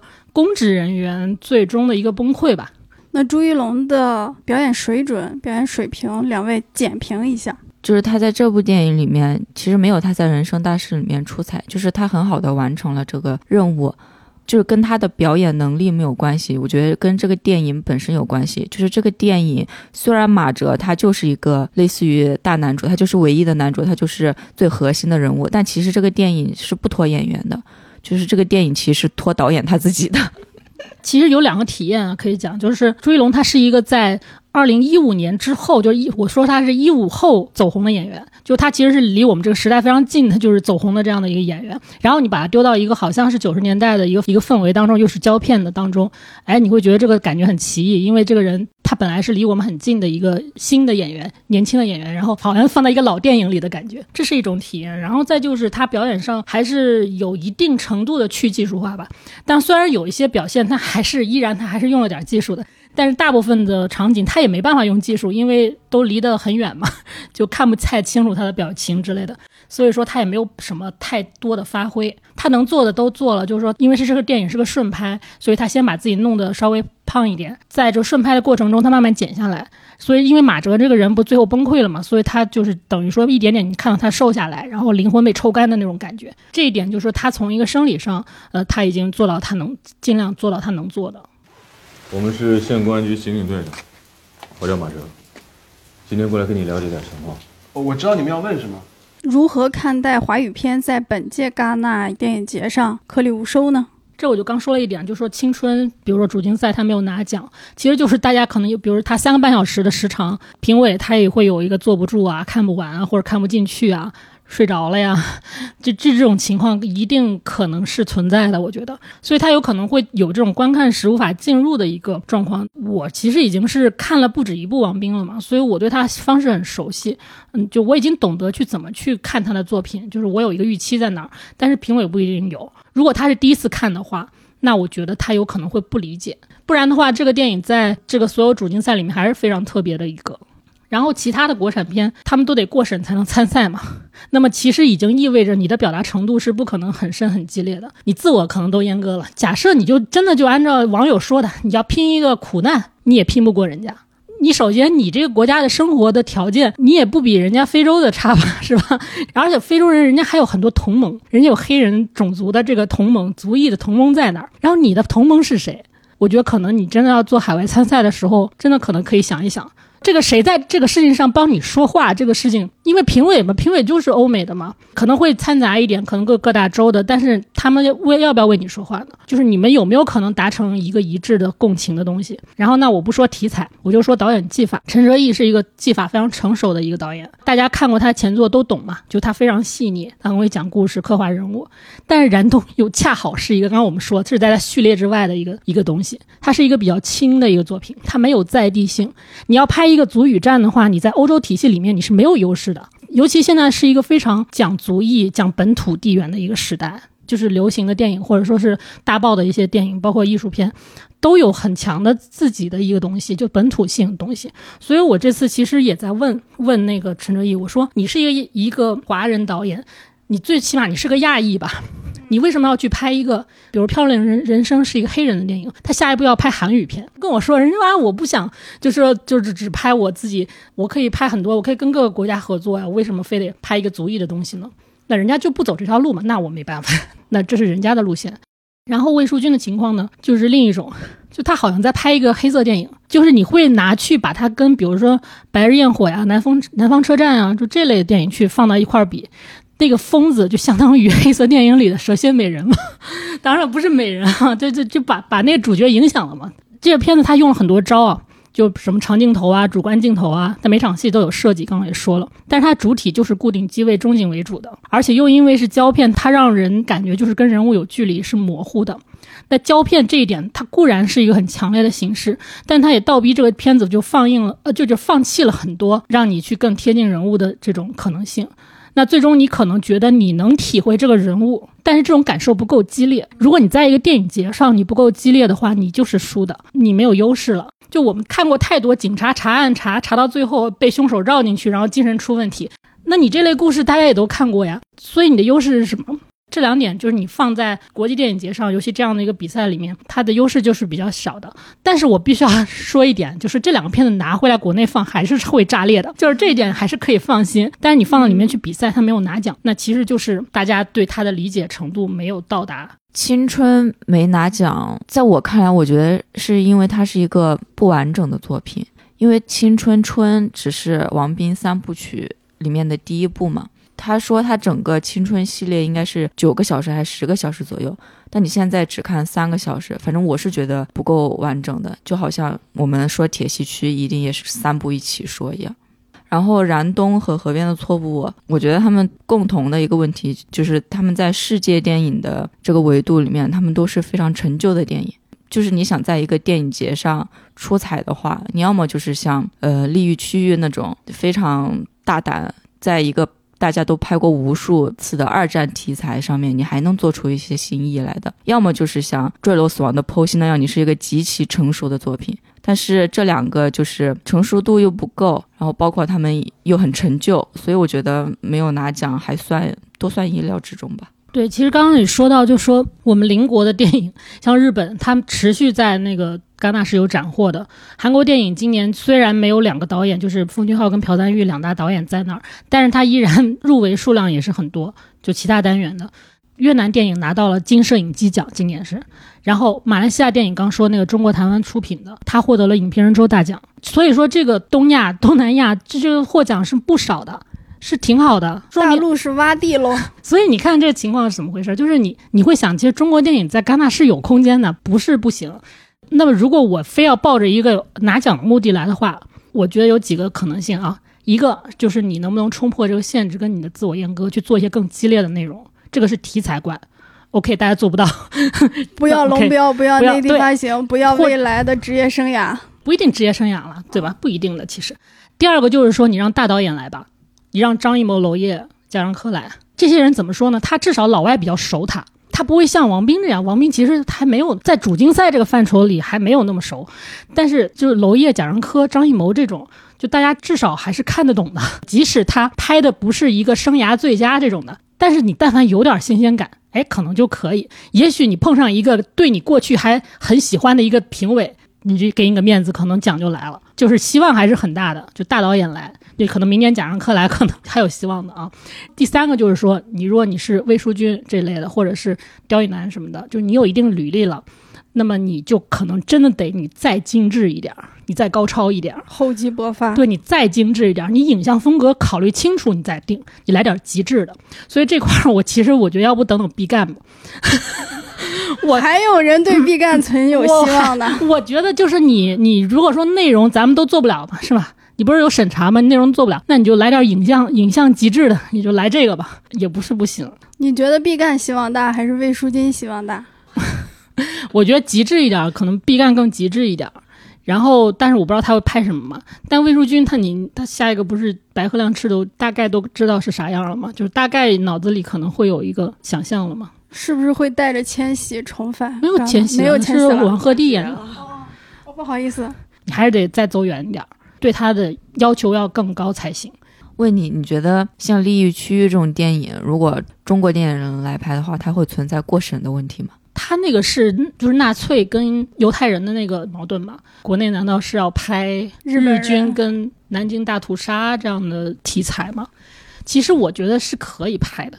但是你看，他最大问题就是我们当年陆川拍了《南京南京》，他是有一点点想架在中间的，那就是他不是那种很传统的那个价值观，他就是在海外其实还 OK，但是在国内就被骂嘛，就说他有这样的一个风险在那儿，这就是一个问题，就是在于抗日战争的这个这个斗争没有输出的像人家犹太人那个是吧？对纳粹的这种控诉更激烈。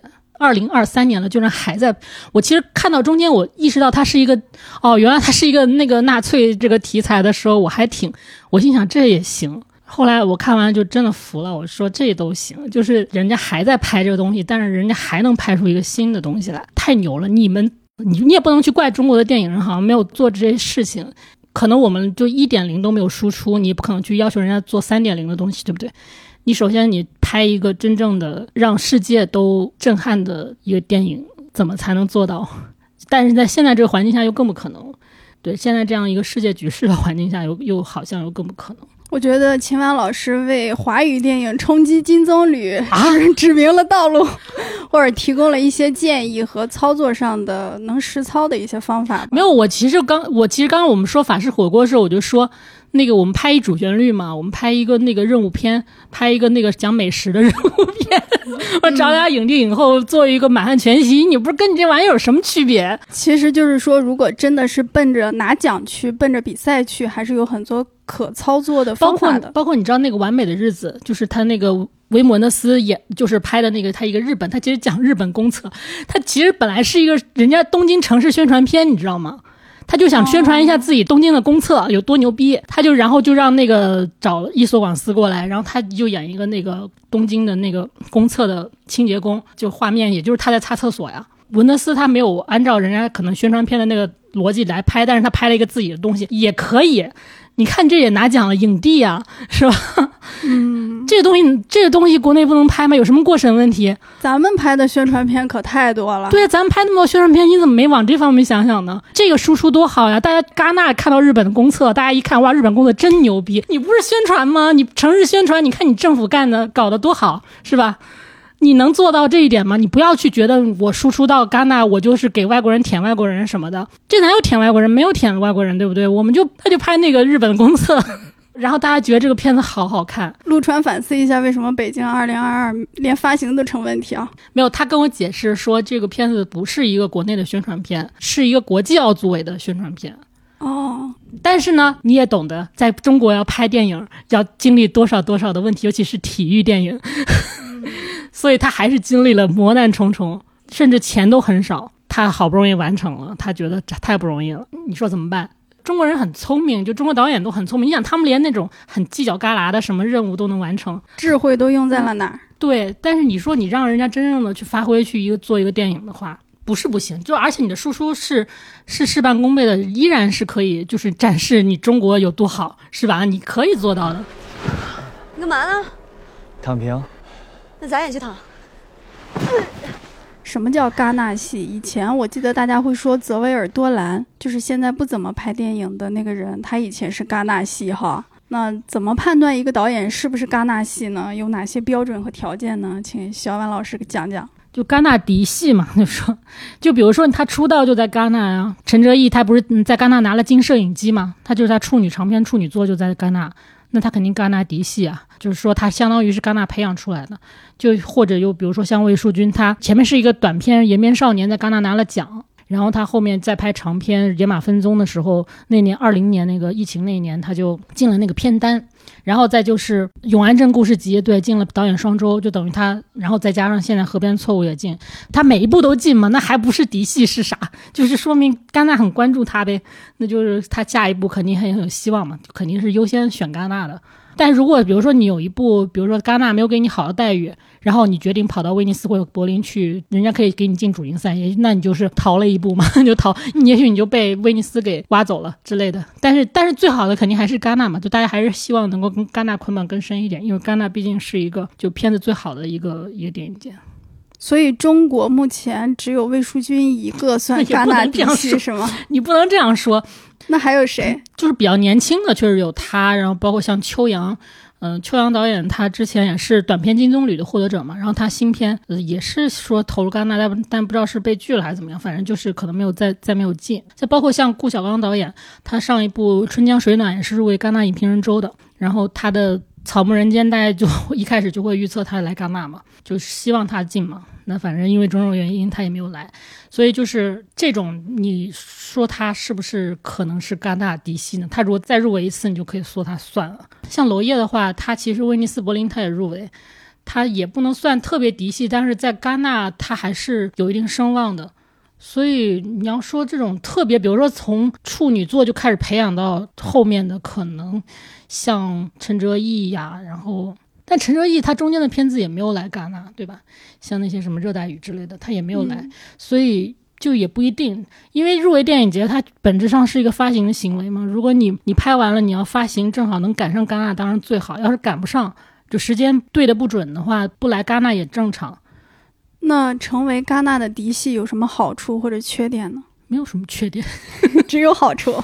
就被戛纳关注嘛。就比如说你新拍了个片子，人家选片人，因为选片人是这样子，就是他在各国，就尤其这种主要的国家，他可能都有一个选片人的。然后他最后整个有一个选片的团队，这个选片人肯定你知道你有新片，肯定过来问一问啊，或者说你自己主动找找找他说我拍了一个新片，能进戛纳当然是最好的。有些人他是觉得没有给我主竞赛的话，我就可能我就去别的电影节也是可以的。我采魏淑君的时候问过他戛纳嫡系这个事儿，他也不承认自己是戛纳嫡系，他就说只是时间正好赶上了，然后之后如果赶上别的电影节也会去别的电影节。比如说我们可以可以预测戛纳就可能哪些片子会入围的时候，其实我们就会看它的发行时间来去推测的。就比如说它的。上映时间有的有的片子已经定了，那它上映时间可能就在戛纳之后，那肯定这个这个片子要去戛纳的。甚至在之前，如果有些大导演他有一些特权，就是他可能自己国家已经公映了，但是他依然能去戛纳戛纳首映，都有这种情况。所以说，在中国那些导演他有没有等，故意等这个周期，就只要他的创作周期能赶上，比如说他在冬天拍，然后冬天拍，然后制作制作完到三月份左右差不多收尾，他就可以报名了。他只要是这个逻辑的。基本上就是冲着戛纳去的。关于这个主竞赛的事儿，今年好像还有一个争议，是西班牙导演维克多·艾里斯他的电影《闭上眼睛》，他自称他询问福茂这个电影能否进主竞赛单元，如果进不了呢，他还收到了导演双周开幕片和洛迦诺电影节、威尼斯电影节主竞赛的邀请，但是呢，福茂没有回复他。直到这个发布会的时候，他才知道自己的电影没有进主竞赛，而是在戛纳首映单元。为什么业内会认为这件事情戛纳做的不对呢？很多内地网友说，就相当于你报志愿，那你报清华没考上，那你就然后清华不告诉你，对，然后我还没报来得及报北大，结果那个 清华没告诉你，结果你一看你你被分配到了一个什么什么班里，对对对，大家是这样理解的，但实际上这个逻辑是什么呢？是这样。就是这样。其实就是这样，就是说福茂他现在就是在疫情期间，他建立了那个戛纳首映单元，他其实就是想拢更多的片子进到戛纳这个大名单里面，但这些片子又不参加竞赛嘛，那当然是进主竞赛更好了。像北野武的片，你说北野武这样的导演，他为什么不可以进主竞赛？他完全可以进啊，但是他可能他觉得这个片子比较娱乐或者怎么样，就他不太适合，然后于是把它扔到了戛纳首映单元。抨击这件事情，是因为我觉得，呃，建这个首映单元挺不好的，就它增加了这个片量，然后大家想看的片子变多了。首映单元里面也都是很有名的导演嘛，所以就导致大家都很累，就记者也很累，然后看的看片的时候很累。其实你如果去掉这个单元也没什么关系，我大家的工作量是比较合理的。但是你现在增加了这个之后，你片子更变多了，那你是不是说明你平均分配到每个片子的关注度也会变稀薄？这个导演，这个他也是已经三十年没有 没有出新作了，就好像他之前有个电影非常的好，然后他过了很多年没有出新作，终于出了一部，这个片子应该是受到更多的关注，本来是可以得到更多的关注，但是现在就可能只有一部分人看了，对于他来说就是就不公平的嘛，所以这个导演就干脆他就没有来戛纳，然后他还发了一封长的信来去讲这个事情的但是他的电影还是在戛纳放映了。对啊，最恶劣的是他没有告诉发行方，就他连片方都没告诉他，不是说不回复导演，因为片方他要掌握他的发行的节奏嘛。如果说我不来戛纳的话，那我的发行的计划是要变的。那如果他在戛纳进行了世界首映，是不是像威尼斯、柏林这样的电影节也会拒绝他？不是拒绝他就不能选了吗？都是要求世界首映的，柏林可能稍微那个点，但是柏林这个周期他也不可能明年再去邀请他来、嗯来了，所以说其实就是他相当于在其他电影节的首映就是不可能了。为什么颁奖前会有很多的预测？大家是怎么预测的？他没有预测，他那个是嗯在召回，然后发表一些谣言，谁在那个时候回来了，就说明他有奖，这是一个板上钉钉的事情。那像媒体，他怎么知道谁回来了呢？小道消息吗，你本国的你肯定知道呀，就就比如说王斌吧，但王斌没走，主要是假设王斌中间走了，然后他又回来了，我们可以知道，我们肯定知道啊，我们随便问一下他的助理之类的，什么可能我们就掌握第一手消息了，那有可能我们就会爆料之类的。所以其实你最终你在前几个小时有一共有七个奖项，回来了七组人，那那肯定就是这七个片子有奖，至于是怎么分配就不知道了。很多人会在戛纳上进行表态，比如今年红毯上有一位女性，她就突然掏出了那个红色的染料涂在自己的身上，她自己穿的衣服的配色应该是乌克兰的那个国旗吧？这个就很正常，因为基本上每年都会有一些这样的行为。那你印象里还有什么？其实我刚刚提过，就是那个《太阳之女》的红毯是一个女性专场的红毯，他们还在上面宣读了倡议书。那这这是一个很重要的一个节点嘛。之后你会看到更多的女女导演，尤其像今年女导演就更多了。还有一次是在那个二零一八年的颁奖仪式上，嗯，有个女演员艾莎基多，她当时自曝曾在戛纳电影节的时候被韦恩斯坦强奸，她说这个电影节是她的狩猎场。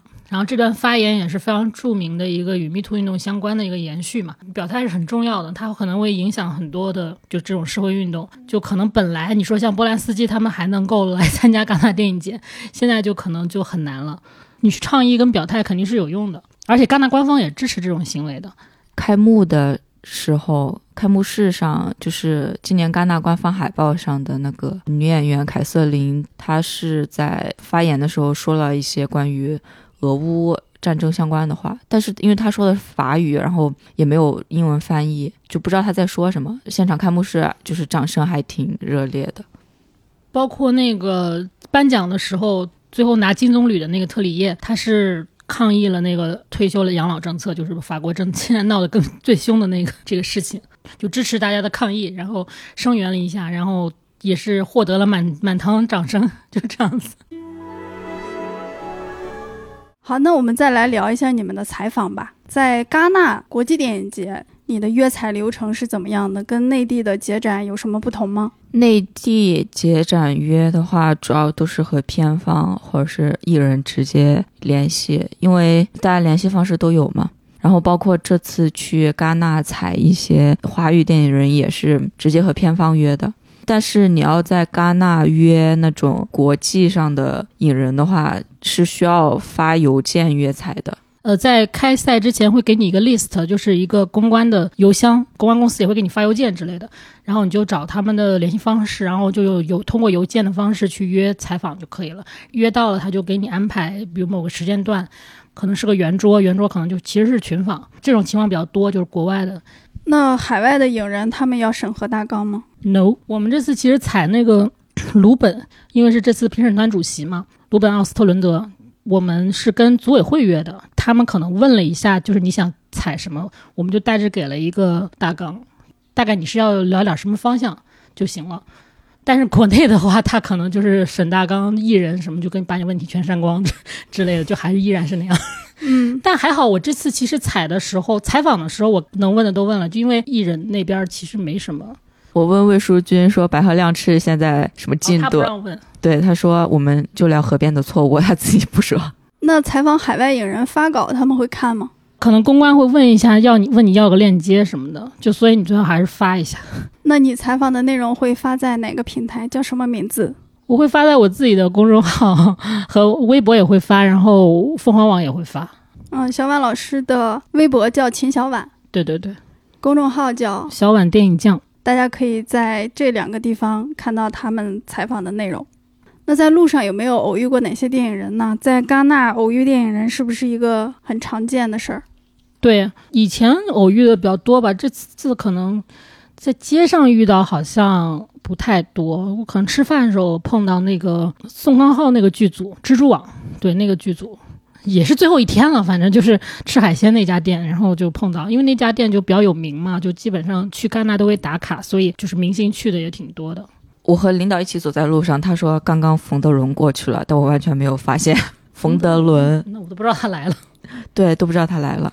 因为其实很多人都会去戛纳，就他他也不一定有什么工作或者怎么样，他可能就去了，或者在一些酒店的门口，因为那里面有明星会出来，你只要看到有一辆那种宝马的豪车，就是那个。电影节官方那个车在等，你就知道可能是有明星会出来，就会有一些人在那里等着啊。我可能在路上碰到过阿莫多瓦吧，在万豪酒店门口。我也在万豪酒店门口哦、是吗？因为我们在，因为我在赶路，可能你是不是也在赶路？因为我要去马丁内兹很远。我也是。他就是找朱一龙那天是不是？嗯，然后就哎，阿姆多瓦在这里，然后我就继续走，没有办法，因为我们不可能停留，我得赶紧赶过去，就是基本上就碰到了也不会怎么样。